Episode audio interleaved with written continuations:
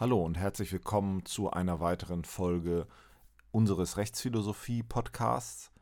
In dieser und der nächsten Einheit wollen wir uns beschäftigen mit Teilen des Werks von äh, Jean-Jacques Rousseau. Wir beginnen heute mit dem Diskurs über die Ungleichheit und werden dann in der nächsten Einheit über sein Buch vom Gesellschaftsvertrag sprechen.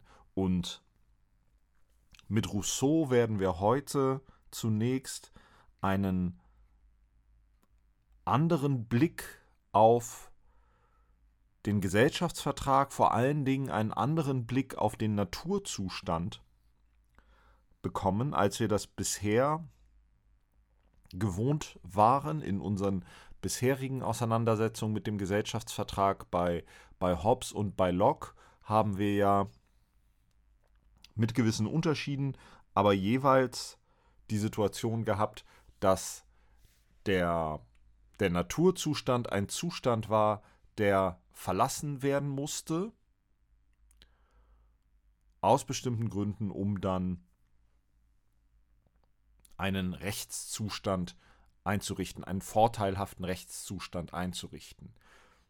Wir haben über die Unterschiede gesprochen ähm, und vor allen Dingen über den entscheidenden Unterschied insofern zwischen Hobbes und Locke, dass für Hobbes der Naturzustand ein reiner Kriegszustand, ein reiner Kampfzustand, im Grunde letztlich ein Zustand der Rechtlosigkeit war, auch wenn Hobbes immer gesagt hat, im Naturzustand hat eigentlich jeder ein Recht auf alles, aber dieses Recht auf alles ist, weil es eben auch allen zusteht, letztlich wie ein Recht auf nichts bei Hobbes also der Naturzustand letztlich ein völlig rechtloser, katastrophaler Zustand, dessen Beseitigung dann die Installation eines übermächtigen, allmächtigen Staates, eines allmächtigen Leviathans rechtfertigt und bei Locke der Naturzustand grundsätzlich durchaus ein Zustand der natürlichen Rechte, ein Zustand von Gleichheit, und äh, auch Freiheit,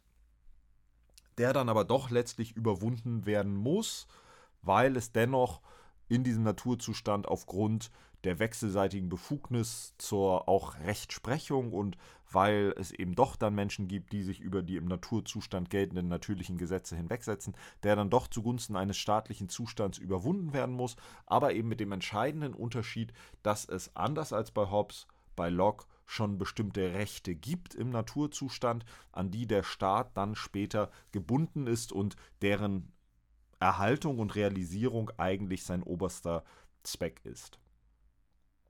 Und bei Rousseau werden wir heute einen ganz anderen Blick sehen auf den Naturzustand und den Gesellschaftsvertrag. Man könnte vielleicht sagen, dass der Diskurs über die Ungleichheit sogar weniger eine Kritik des Gesellschaftsvertrages ist, das ist er auch, aber vor allen Dingen ein Lob des Naturzustands und eine ganz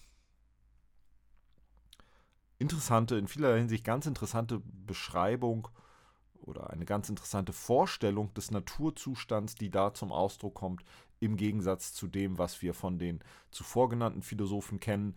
Im Grunde findet hier eine Umkehr zwischen des Verhältnisses zwischen Naturzustand und Gesellschaftsvertrag statt in gewisser Weise und ähm, die Entwicklung vom Naturzustand zur zivilisierten Gesellschaft ist bei Rousseau in, jedenfalls hier im Diskurs über Ungleichheit äh, weniger ein Fortschritt als vielmehr eine Art von Degeneration. Das werden wir uns gleich näher anschauen.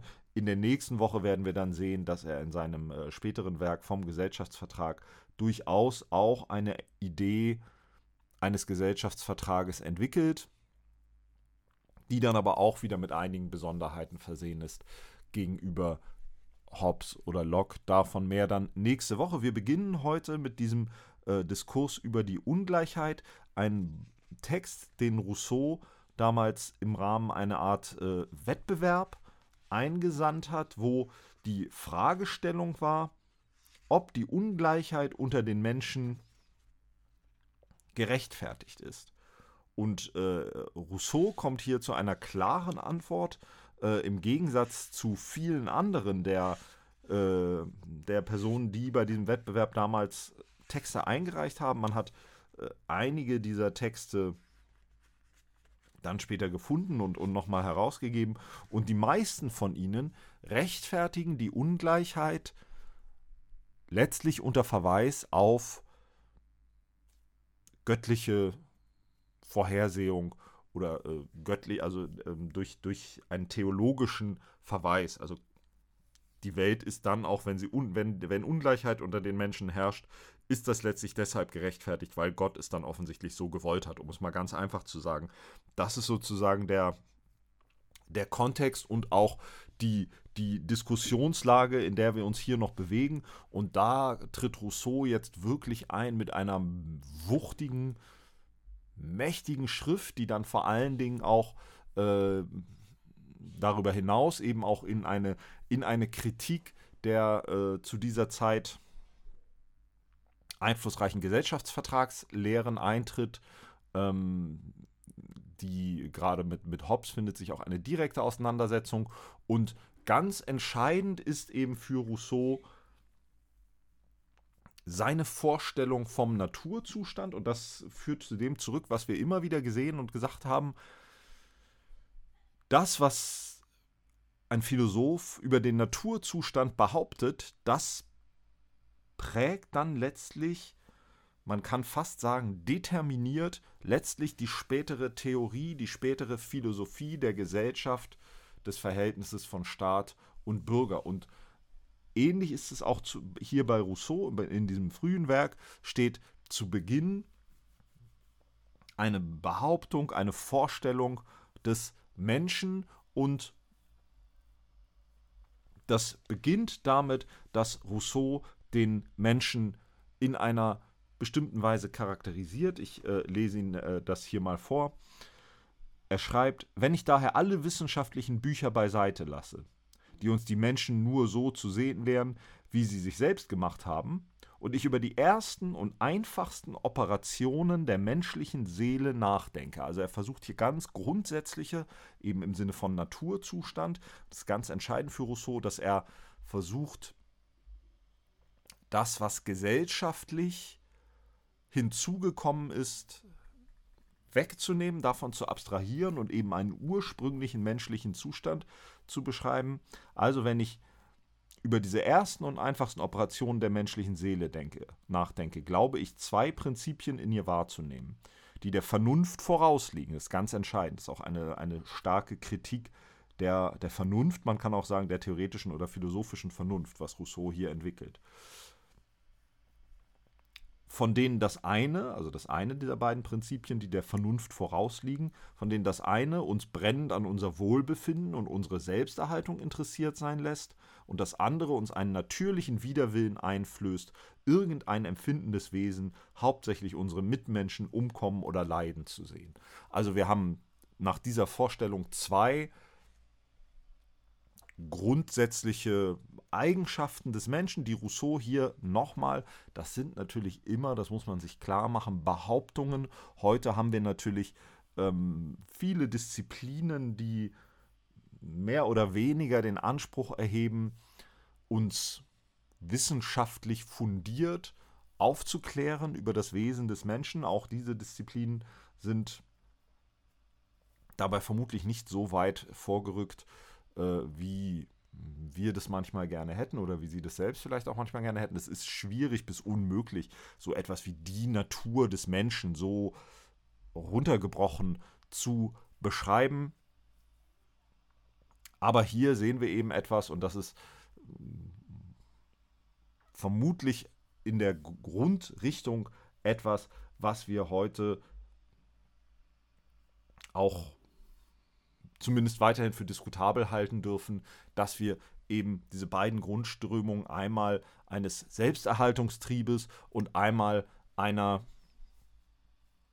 auf die, so eines auf die Sozialität gerichteten Mitleids sehen. Das ist natürlich, wie gesagt, heute alles Gegenstand von Untersuchungen in verschiedensten Disziplinen, inwieweit Dinge angeboren sind oder sozial vermittelt und so weiter. Und ähm, wir müssen uns das eben immer klar machen, dass das, was hier als Naturzustand behauptet wird, das sind dann eben letztlich Beschreibungen, Ideen, man kann mit Iris Dermann sagen, Theorieszenen, aus denen sich dann eine spätere Theorie entwickelt. Und bei Rousseau ist ganz klar, dass er ein idealistisches, man könnte sagen fast romantisches Bild des ursprünglichen Menschen zeichnet, der eben durch diese einfachen Triebe, Selbsterhaltung und Mitleid, ganz entscheidende Kategorie auch hier für Rousseau, das sind die beiden grundsätzlichen Antriebe und dann sagt Rousseau eben, dass das was die Philosophen demgegenüber für den Naturzustand gehalten haben, insbesondere Hobbes, den er hier stark kritisiert, dass das, was die Philosophen für den Naturzustand gehalten haben, insbesondere nämlich diesen, diesen Konfliktzustand, in dem das, was Rousseau eben genannt hat, nämlich das Mitleid offensichtlich keine Rolle spielt, dass die Philosophen hier eben den Fehler gemacht haben, das, was letztlich die Gesellschaft in oder den, dem Menschen aufgestülpt hat, wenn wir es mal so sagen wollen, das in den Naturzustand verlagert haben. Also die Philosophen haben nach Rousseau das, was in Wahrheit der bürgerliche Zustand ist, also der Rechtszustand, das haben sie fälschlicherweise für den Naturzustand gehalten. Und Rousseau sagt, sehr, sehr vereinfacht gesagt, im Naturzustand haben die Menschen eigentlich friedlich, beschränkt auf ihre einfachen und, und unmittelbar ohne Inanspruchnahme anderer zu befriedigender Bedürfnisse darauf beschränkt haben die Menschen im Naturzustand nebeneinander gelebt, miteinander gelebt. Man muss tatsächlich wahrscheinlich fast sagen, nebeneinander gelebt, denn für Rousseau war der, der Mensch des Natur, seines idealisierten Naturzustands auch jemand, der eigentlich sehr, sehr stark für sich alleine gelebt hat und der sich auch nur mit, mit, mit Betätigungen beschäftigt hat, die er für sich alleine bewältigen konnte. Und das war das, was ihn letztlich glücklich und zufrieden gemacht hat. Und wenn man es sehr salopp sagen möchte, dann war es eben die Gesellschaft, die ihn unglücklich gemacht hat. Und nicht nur die Gesellschaft, auch die Philosophie kommt bei Rousseau alles andere als gut weg. Die Vernunft, wir haben das ja eben schon gehört, wie die Vernunft oder dass, dass diese, diese Grundeigenschaften zum einen des Selbsterhaltungstriebes und zum anderen des Mitleids, also nochmal ganz wichtig, dieses natürliche Mitleid, das im Hobbes'schen Naturzustand natürlich völlig außen vor ist, das ist für Rousseau eine natürliche Eigenschaft, die dann in der Gesellschaft und auch eben durch die Vernunft und eben auch durch die Philosophie unterdrückt wird. Und dazu sagt Rousseau, die Vernunft erzeugt die Eigenliebe und die Reflexion verstärkt sie. Die Philosophie isoliert ihn, den Menschen, ihretwegen sagt er beim Anblick eines leidenden Menschen insgeheim, stirb, wenn du willst, ich bin in Sicherheit. Man kann seinen Mitmenschen unter seinem Fenster ungestraft umbringen. Er braucht sich nur die Ohren zuzuhalten, er, der Mensch, der vernünftige, theoretisch vernünftig argumentierende Mensch, er braucht sich nur die Ohren zuzuhalten und sich ein paar Argumente zurechtzulegen. Der wilde Mensch hat dieses bewundernswerte Talent nicht.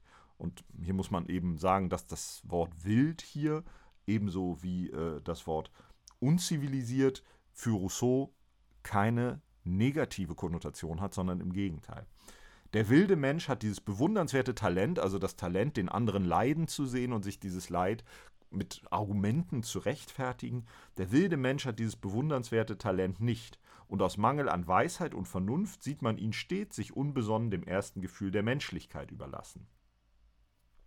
Das ist also auch eine Kritik der theoretischen Vernunft, auch eine Kritik der wissenschaftlichen Vernunft und Rousseau behauptet, diese wissenschaftliche Vernunft hätte zur Folge gehabt, dass die Menschen sich ihr natürliches, wie er behauptet, natürliches, angeborenes Mitleid quasi wegrationalisieren.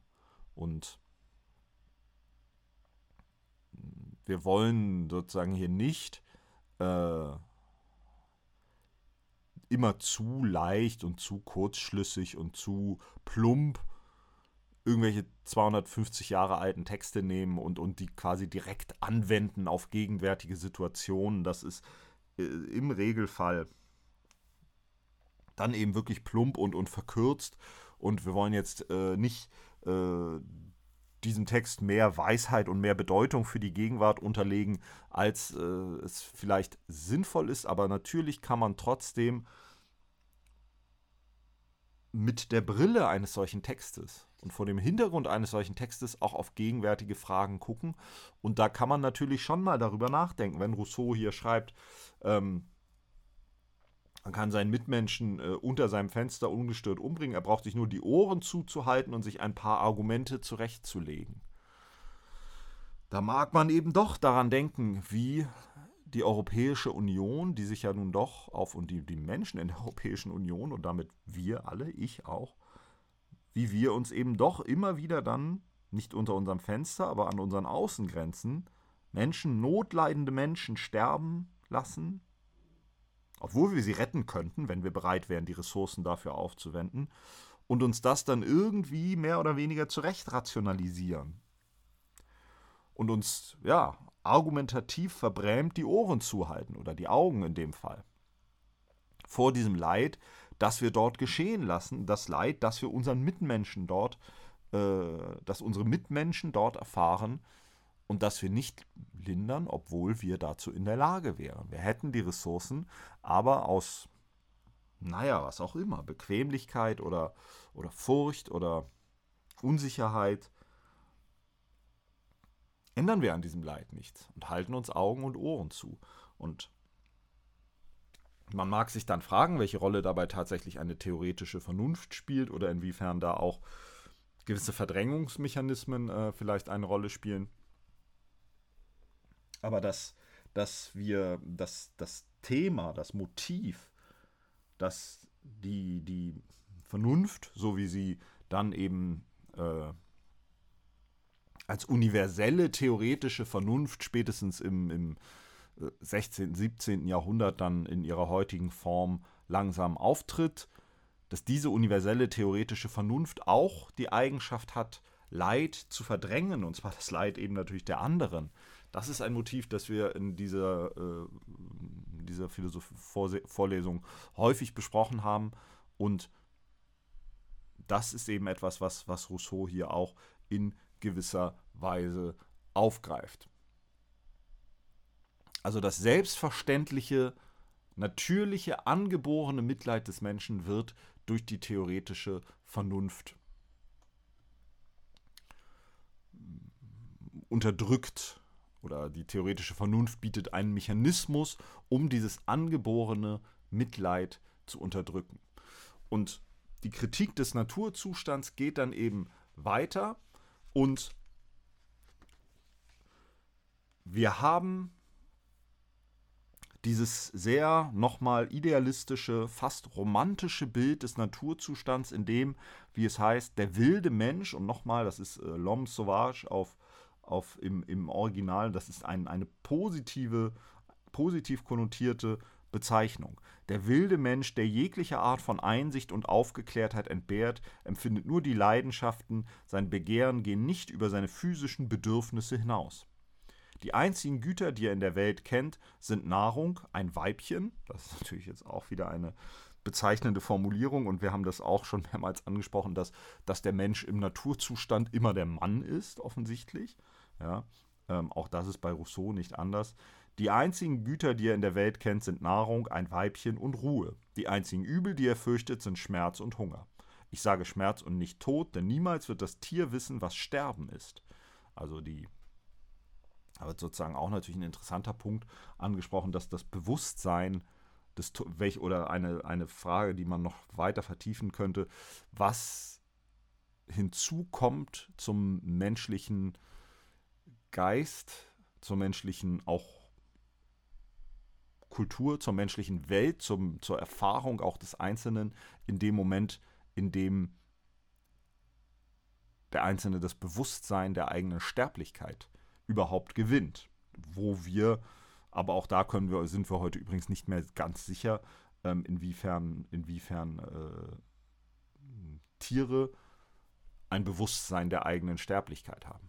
Also das nur mal am Rande, aber Rousseau sagt hier, dass der Tod für den, für den einfachen Menschen eigentlich kein Thema ist und keine Sorge. Und es gibt eben diese, diese einfachen Bedürfnisse im Naturzustand und der Mensch lebt im Grunde im Einklang mit diesen Bedürfnissen und im Einklang mit seinen Mitmenschen, weil er eben nur so viele Bedürfnisse hat, wie er selbst auch ohne Probleme befriedigen können. Und damit wird eben die Gegenposition aufgebaut zu Hobbes, und das sagt Rousseau auch äh, ausdrücklich, schließen wir vor allem nicht mit Hobbes, dass der Mensch, weil er keine Vorstellung von der Güte hat, von Natur aus böse sei, dass er lasterhaft sei, da er die Tugend nicht kennt, dass er seinen Mitmenschen Dienste, die er ihnen nicht zu schulden glaubt, stets verweigere. Beim Nachdenken über die Prinzipien, hätte die, äh, die er aufstellt, hätte dieser Autor Hobbes sagen müssen, dass, da der Naturzustand derjenige Zustand ist, in dem die Sorge um unsere Erhaltung der Erhaltung anderer am wenigsten abträglich ist, jener Zustand folglich für den Frieden am geeignetsten und für das Menschengeschlecht am angemessensten war. Also hier sehen wir es ganz deutlich, der Naturzustand ist bei Rousseau im Grunde der Friedenszustand. Und das geht weit über das hinaus, was, was John Locke gemacht hat, indem er einmal diesen, diesen Freiheit und Gleichheit äh, enthaltenen Naturzustand quasi vorgeschaltet hat, der dann aber letztlich doch wieder in einen Kriegszustand übergeht. Für Rousseau ist der Mensch im Naturzustand der einfache, der wilde Mensch, wie er sagt, der unzivilisierte Mensch, der natürlich dann irgendwie aus unserer heutigen Sicht in, in befremdlicher Weise einfach und, und äh, unzivilisiert eben in, im negativ konnotierten Sinne wirkt. Und das ist eben das, was, was man Rousseau dann auch immer, äh, hat man sich viel auch, auch lustig gemacht über ihn. Und er würde hier sozusagen Wilde idealisieren und würde zurück auf die, äh, auf die Bäume und in die Höhlen äh, zurück wollen, weil er eben sehr romantisiert, dieser einfache Mensch, der ohne wissenschaftlichen Fortschritt, ohne technischen Fortschritt, ohne Vernunft lebt, einfach vor sich hin lebt mit seinen Bedürfnissen, die aber immer ausreichend befriedigt werden können. Und deswegen kann Rousseau sagen, dieser Naturzustand, der eben auch wieder gekennzeichnet ist durch die Natur der Menschen, die in ihm leben, dieser Naturzustand, das ist eigentlich der Zustand, in dem Frieden am einfachsten möglich und am besten zu gewährleisten ist. Und das ist eben der große Unterschied zu Thomas Hobbes. Und deswegen ist dieses Werk, der Diskurs über die Ungleichheit, vor allen Dingen erstmal ein Lob des Naturzustands. Und zwar eben eines Naturzustands, den Rousseau entwickelt aus seiner Vorstellung der Menschen, die in diesem Naturzustand leben. Und diese Menschen sind, und auch das ist natürlich nicht uninteressant, diese Menschen sind, sagt Rousseau, faul. Und zwar, und es ist unvorstellbar, bis zu welchem äh, Punkt der Mensch von Natur aus faul ist. Und Rousseau sagt, insbesondere dann auch zum Beispiel über den Ackerbau.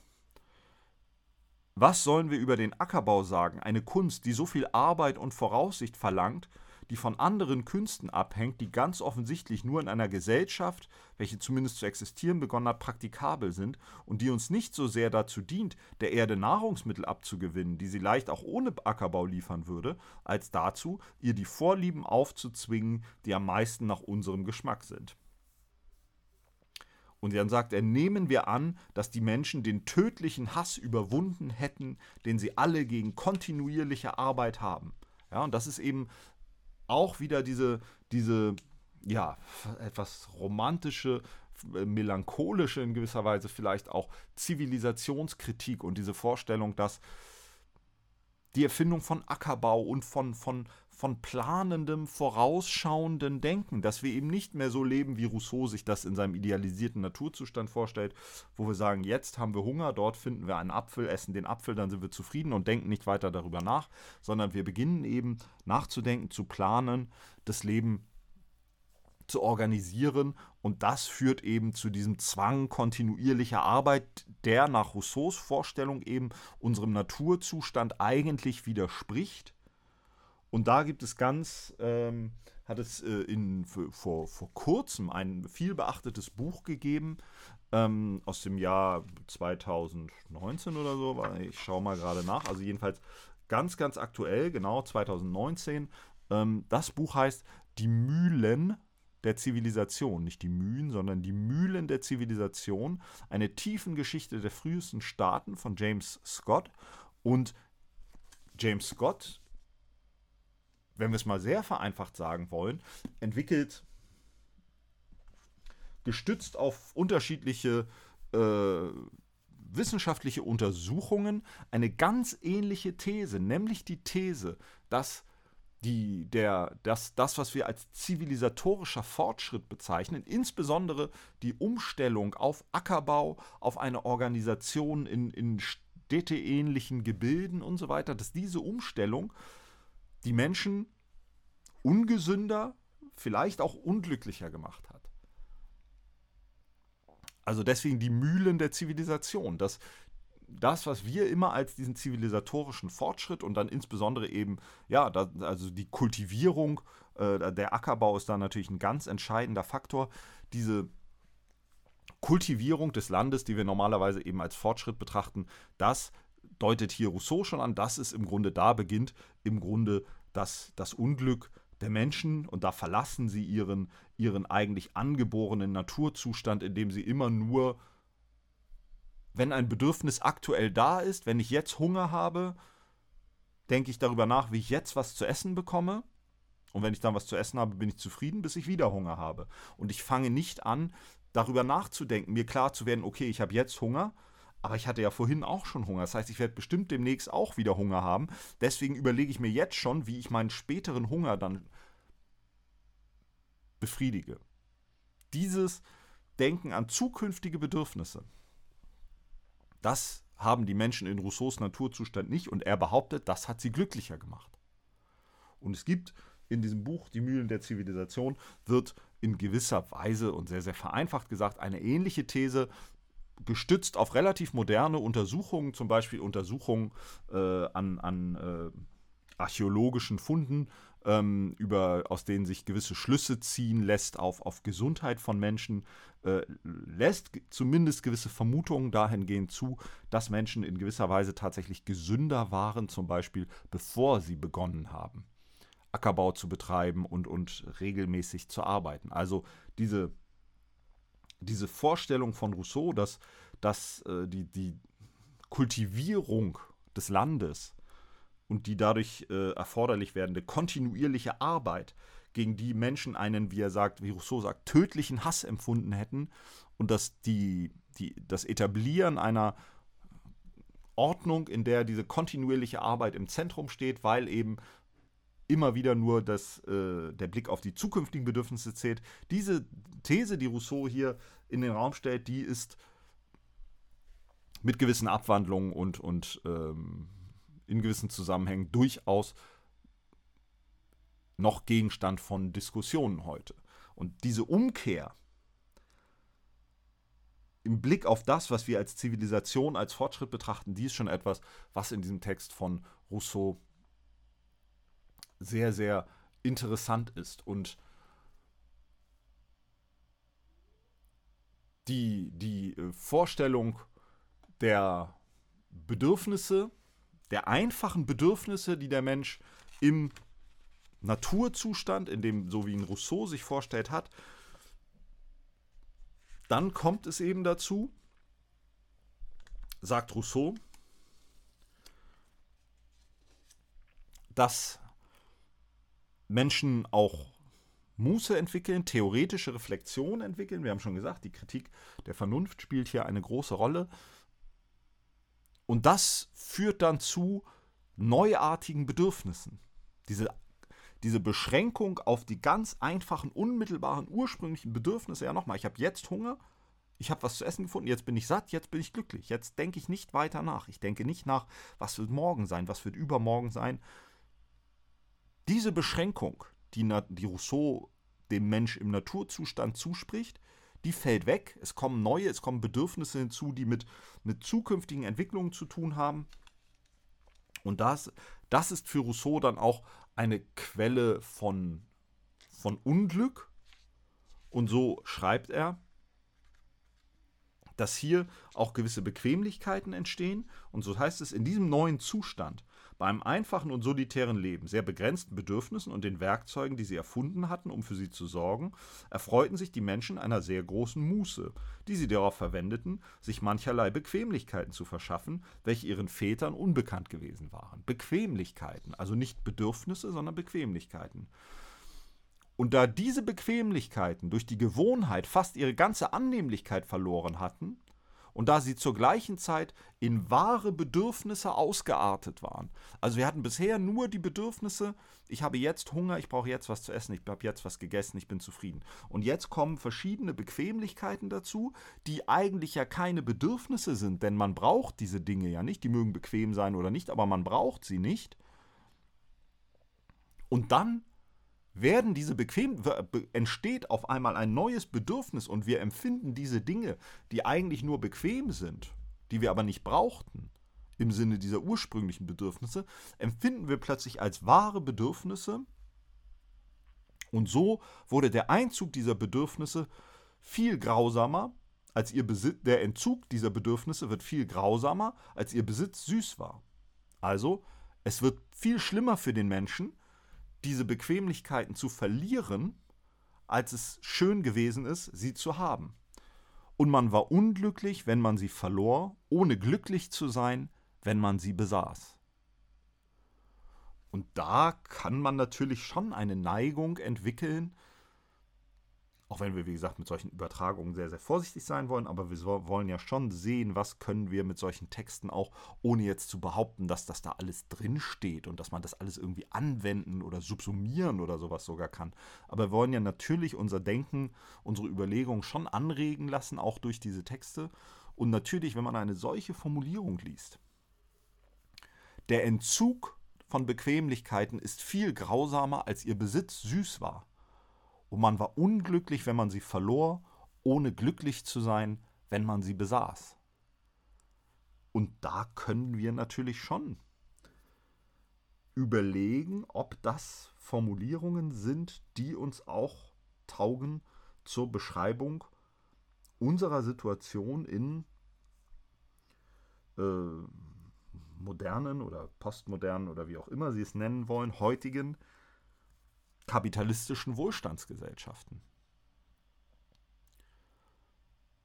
Denn möglicherweise ist es eben doch so, dass gerade Konsumgüter uns etwas ganz Ähnliches vermitteln. Wir fühlen uns schlecht, wenn wir sie nicht haben, aber wenn wir sie dann haben, vermittelt uns das gar nicht dieses Glück, das wir uns erhofft haben. Und dass man sich vielleicht auch vorstellt, ich bin unglücklich, weil ich etwas nicht habe. Ich bin unglücklich, weil ich das neue iPhone nicht habe. Dann ist erstmal der Rückschluss, wenn ich es habe, bin ich bestimmt glücklich. Dann bekomme ich es vielleicht, weil ich viel dafür gearbeitet habe oder was auch immer und stelle fest, ich bin aber trotzdem nicht glücklich. Und aus der Logik einer kapitalistischen Ökonomie wäre es ja auch fatal, wenn uns der Erwerb von Gütern glücklich und zufrieden machen würde in diesem rousseauschen Sinne, in diesem Sinne, in dem der, der rousseausche wilde Mensch im Naturzustand glücklich war, weil dann würden wir nicht mehr weiterkaufen. Und die kapitalistische Ökonomie ist natürlich angelegt auf Wachstum. Die Unternehmen wollen uns natürlich immer wieder neue Sachen verkaufen. Deswegen möchte man ja auch gar nicht, kann man ja gar nicht wollen, kann Apple ja gar nicht wollen, dass sie mit einem iPhone, das sie einmal kaufen, für immer glücklich sind, bis es kaputt geht oder so. Sondern Apple muss wollen, dass sie, wenn sie das ein neues iPhone haben, im Grunde schon daran denken, denken was passiert, wenn das nächste rauskommt. Und das, ohne jetzt nochmal diese Naturzustandsbeschreibung von Rousseau, ist natürlich sehr, sehr äh, romantisierend und idealisierend gezeichnet, aber die Fähigkeit, zufrieden im Hier und Jetzt zu leben, in einer Welt, in der wir ja alle doch leben, in der wir keine unmittelbare Not leiden, anders als andere Menschen bis heute auf der Welt. Wir leiden ja keine unmittelbare Not hier und ich hoffe, niemand von Ihnen leidet gerade unmittelbare Not also außer in, in Fällen von schwerer Krankheit oder ähnlichem, gibt es in unserer Welt, in, in den, den äh, Nordwest-, nord- und westeuropäischen Staaten gibt es ja seit Jahrzehnten. Zumal in der Lebzeit hat es hier nie unmittelbare Not gegeben, in der sozusagen irgend so ein unmittelbares Bedürfnis ganz drängend auftreten würde. Das heißt, hätten wir die Fähigkeit, uns in, dieser, in diesem Zustand, in dem unsere unmittelbaren Bedürfnisse doch mit großer Sicherheit und Zuverlässigkeit gedeckt und gewährleistet sind, hätten wir die Fähigkeit, uns in diesem Zustand wohlzufühlen und glücklich zu fühlen. Und hätten wir nicht das Bedürfnis nach immer mehr von etwas, was wir ja, wenn wir jetzt bei Rousseau bleiben, was ja maximal Bequemlichkeiten sind. Und würden wir nicht in dem Moment, wo wir irgendetwas bekommen, wo wir eine Gehaltserhöhung bekommen, einen neuen Titel, einen neuen Posten, einen neuen Job, was auch immer, immer sofort dann dieses Gefühl, dass das auch nicht das ist, was wir eigentlich wollen und dass wir immer mehr wollen, immer weiter müssen. Das, das mag sein, dass uns das in gewisser Weise vielleicht glücklicher machen würde. Es mag vor allen Dingen auch sein, dass wir dann eher in der Lage wären,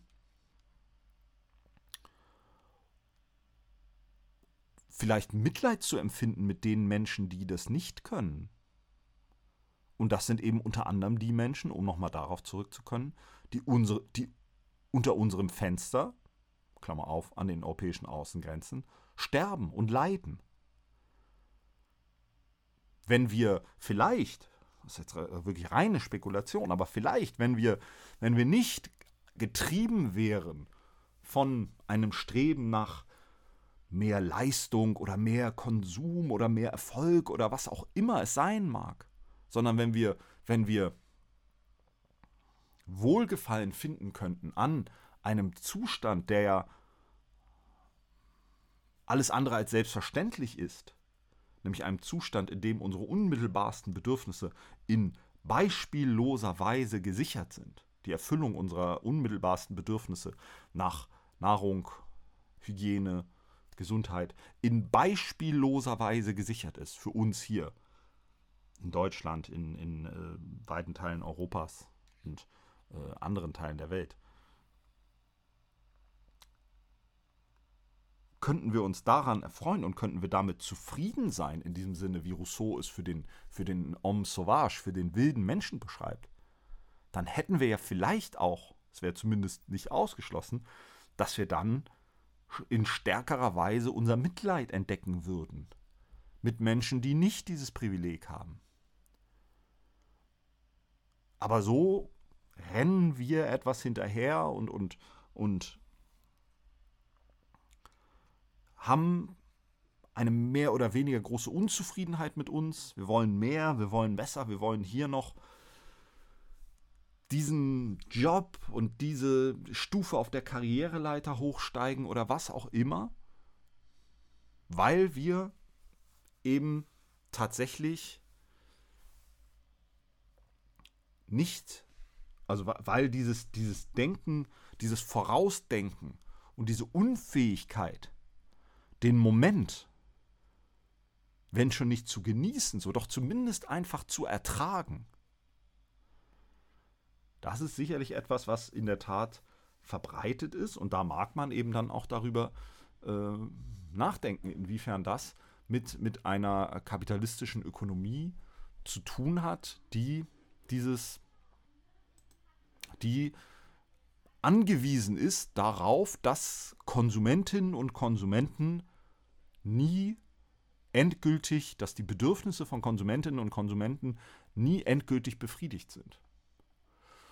Und so kann man eben dann Rousseau auch, das wird noch an anderen Stellen ganz deutlicher, ähm, als, als einen frühen Kapitalismuskritiker lesen. Und das ist ganz deutlich in dem berühmten Beginn des zweiten Teils ähm, des Diskurses, in dem er sagt, der Erste, der ein Stück Land eingezäunt hatte und es sich einfallen ließ zu sagen, dies ist mein, und der Leute fand, die einfältig genug waren, ihm zu glauben, war der wahre Begründer der bürgerlichen Gesellschaft. Und so kommt Rousseau dann zu seiner Kritik an der, den ungleichen Verhältnissen, was ja der Ausgangspunkt seiner, seiner Untersuchung war und die Frage, die in diesem Wettbewerb, an dem er da teilgenommen hat, mit diesem Text zu beantworten war, wie ist, sind die ungleichen Verhältnisse zu erklären, wie sind sie zu rechtfertigen? Und seine Kritik wird hier, wird hier ganz eindeutig und aber eben entwickelt aus dieser Vorstellung eines Menschen, der, der sich unzähligen Abhängigkeiten unterwerfen muss, um diese neuen Bedürfnisse zu befriedigen, die der Mensch im Naturzustand nicht hatte. Und es beginnt eben dann mit dem Ackerbau, wo der Mensch sich dann der Notwendigkeit kontinuierlicher Arbeit unterwerfen muss, die eigentlich seiner so von Rousseau gezeichneten Natur widerspricht. Und dann begibt sich der Mensch in immer mehr Abhängigkeiten und der Mensch wird dadurch unfrei für Rousseau und wir werden in der nächsten Woche dann sehen, wie Rousseau vor allen Dingen in seinem äh, in, in, dem äh, Werk vom Gesellschaftsvertrag dann den Begriff der Freiheit äh, ganz zentral entwickelt als Grundlage einer, einer eigenen politischen Vorstellung, die hier nur äh, an, an wenigen Stellen angedeutet wird. Ähm, aber hier heißt es dann, ist der Mensch, der früher frei und unabhängig war, jetzt durch eine Vielzahl neuer Bedürfnisse sozusagen der ganzen Natur untertan und vor allem seinen Mitmenschen, zu deren Sklave er in gewissem Sinne wird, selbst wenn er zu ihrem Herren wird. Ist er reich, braucht er ihre Dienste. Ist er arm, braucht er ihre Unterstützung und mäßiger Wohlstand versetzt ihn keineswegs in die Lage, ohne sie auszukommen. Das macht ihn betrügerisch und hinterlistig gegen die einen, herrisch und hart gegen die anderen und versetzt ihnen die Notwendigkeit, all jene, die er nötig hat, zu missbrauchen, wenn er sich bei ihnen nicht gefürchtet fühlen kann und er seinen Vorteil nicht darin findet, ihnen mit Nutzen zu dienen. Schließlich gibt der verzehrende Ehrgeiz, der Eifer, sein relatives Vermögen zu erhöhen, allen Menschen einen finsteren Hang ein, sich wechselseitig zu schaden, eine geheime Eifersucht, die umso gefährlicher ist, als sie, um ihren Schlag in größere Sicherheit zu führen, oft die Maske des Wohlwollens annimmt. Mit einem Wort Konkurrenz und Rivalität auf der einen Seite, Gegensatz der Interessen auf der anderen und stets das versteckte Verlangen, seinen Profit auf Kosten anderer zu machen. All diese Übel sind die erste Wirkung des Eigentums und das untrennbare Gefolge der entstehenden Ungleichheit. Und hier sehen wir dann nun einen ganz radikal anderen Punkt als etwas, was dann eben entsteht aus einer Gesamtschau von, von Autoren wie Adam Smith und äh, John Locke. Und was sich dann später zum Teil eben auch bei Hegel wiederfindet und was wirklich sehr, sehr einflussreich geworden ist, nämlich die Vorstellung, dass Egoismus, Profitstreben letztlich durch die jetzt als zur Metapher gewordene berühmte unsichtbare Hand, dass also wenn alle nur egoistisch sind und nach ihrem eigenen Profit streben und ihre eigenen Interessen verwirklichen wollen, dass das dann zum Wohle aller führt. Und das ist etwas, wogegen Rousseau sich hier drastisch wendet und wo er so ein düsteres Bild einer Gesellschaft zeichnet, in der die Menschen alle nach ihrem eigenen Profit streben und das führt in eine Gesellschaft von, von, von, von Raub und Konflikten, die aber eben, und das ist der entscheidende Unterschied, nicht der Naturzustand ist, sondern Ausdruck der bürgerlichen Gesellschaft. Also wenn wir bei Locke gesehen haben, dass das Eigentum ähm, quasi das, das größte und vornehmste der natürlichen Rechte ist, so ist das Eigentum hier kein Naturrecht bei Rousseau, sondern der Ausgangspunkt der bürgerlichen Gesellschaft und damit der Ausgangspunkt des Niedergangs der Menschen, um es mal so zu formulieren. Und weil das dann eben in diesen Konflikt führt, nicht der Naturzustand ist der Zustand des Konflikts, des Krieges, der räuberischen Zustände, sondern der bürgerliche Zustand, weil dem so ist, erdenken sich die Reichen einen Plan, den durchdachtesten Plan, der dem menschlichen Geist jemals eingefallen ist, und sie sagen, vereinigen wir uns, und sie denken sich diesen Gesellschaftsvertrag aus, der dann der Ursprung der Gesellschaft und damit der Ursprung von Knechtschaft wird, wie es bei Rousseau heißt. Und da kommt eben diese entscheidende Perspektive rein auf den Gesellschaftsvertrag, dass wir ihn dass wir ihn nicht ohne den Blick auf die ökonomischen Verhältnisse, wie wir heute sagen würden, sehen dürfen und dass wir, den, dass wir verhindern müssen, dass der Gesellschaftsvertrag zu einer Legitimation von Ungerechtigkeit wird. Und so heißt es dann am Schluss dieses Kurses, dass die Ungleichheit, die im Naturzustand nahezu null ist, ihre, ihre Macht und ihr Wachstum aus der Entwicklung unserer Fähigkeiten und den Fortschritten des menschlichen Geistes bezieht. Im Naturzustand gibt es also keine Ungleichheit.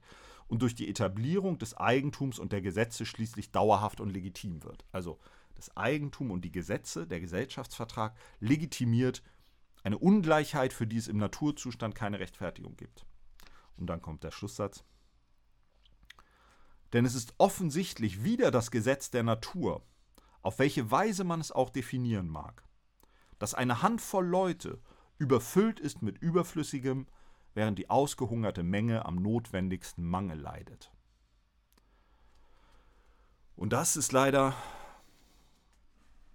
ein Zustand, den wir auch heute, auch wenn wir in den letzten Jahrzehnten gewisse positive Entwicklungen auch im Bereich der Ärmsten und Armen sehen, aber auch das ist eine schwierige Frage und hängt davon ab, welche Zahlengrundlage man da zugrunde legt. Und ähm, wir sind weit davon entfernt. Und dabei müssen wir die, die, die, die drängende und, und unmittelbare Klimakatastrophe, die natürlich auch massive Auswirkungen gerade auf das Leben der Ärmsten auf dieser Welt hat, die brauchen wir gar nicht einzu, ähm, einzubeziehen sondern natürlich lässt sich nicht von der Hand weisen, dass wir nach wie vor auf einer Welt leben, in der gerade wir hier in beispielsweise in Deutschland und auch ich persönlich, wenn ich mein bisheriges Leben anschaue und wenn ich mir, wenn ich in den Supermarkt gehe oder auf die Straße hier nur gehe, wir leben in einem beispiellosen Wohlstand, während immer noch weite Teile der Welt am notwendigsten Mangel leiden. Und die große Gefahr und das große Unheil, das dem universalistischen Rechtsdenken und der universalistischen Rechtsphilosophie droht, ist, dass, es, dass der Nachweis gelingt, dass sie von Anfang an nur eine Fassade war, um eine solche Ungerechtigkeit, einer solchen Ungerechtigkeit den Anstrich der Legitimität zu verleihen. Das ist eine der größten Gefahren, die der Philosophie des freiheitlichen Rechtsstaates droht. Und diese Gefahr muss man sehr, sehr ernst nehmen, denn es spricht nicht wenig dafür, dass das der Fall ist. Und ob das im Bereich des internationalen Steuerrechts oder des, des äh, Kapitalmarktrechts oder wo auch immer ist, wir sehen immer wieder, dass das Recht, das formale, universalistische Recht, immer wieder als Instrument fungiert, um bestimmte Interessen durchzusetzen. Und wir sehen wohl leider noch zu selten, dass das Recht den Ohnmächtigen gegenüber dem ohnehin Mächtigen, das heißt vor allen Dingen auch dem ökonomisch Mächtigen und nicht immer nur dem militärisch Mächtigen oder, oder physisch Mächtigen, sondern vor allen Dingen dem ökonomisch Mächtigen. Wir sehen leider immer noch zu selten, dass das Recht den ökonomisch Ohnmächtigen gegenüber dem ökonomisch Mächtigen schützt. Und ich will auf keinen Fall in Abrede stellen, dass wir in, in den sogenannten westlichen Gesellschaften auch in dieser Hinsicht einige Erfolge erlebt haben in den letzten Jahrzehnten. Aber gerade wenn wir eine globale Perspektive einnehmen, sehen wir, dass dieser Zustand, den Rousseau am Ende hier beschreibt, nämlich das, ich zitiere es nochmal, eine Handvoll Leute überfüllt ist mit Überflüssigem, während die ausgehungerte Menge am notwendigsten Mangel leidet, dass wir diesen Zustand leider noch nicht hinreichend überwunden haben und dass wir dringend, das ist keine Frage einer, kein, die ausschließlich eine theoretische Philosophie zu beantworten hat, sondern es ist eine Frage, die wir in der politischen Praxis, im politischen Alltag beantworten müssten, dass wir dringend widerlegen müssen, dass der freiheitliche Rechtsstaat und seine Philosophie und die auf ihn gegründete rechtliche Ordnung letztlich nur eine Fassade dafür ist, um diesen ungerechten Zustand zu legitimieren. Und ob uns das gelingt, das wird leider nicht äh, in dieser Veranstaltung entschieden. Das wird die politische Zukunft zeigen. Für heute wollen wir es dabei belassen. In der nächsten Woche werden wir uns, äh, wie gesagt, nochmal Jean-Jacques Rousseau mit seinem Buch vom Gesellschaftsvertrag dann widmen und sehen, welche, welchen, welchen Vorschlag er unterbreitet, welche Vorstellung er dann entwickelt von einem Gesellschaftsvertrag, der seinen Ansprüchen genügt. Auch dort wird es einiges drüber zu sagen geben. Bis dahin ähm, hoffe ich erstmal, dass Sie gesund bleiben, dass Sie gut gelaunt bleiben, dass Sie sich und anderen gut gehen lassen, dass Sie nett zueinander sind. Bis nächste Woche.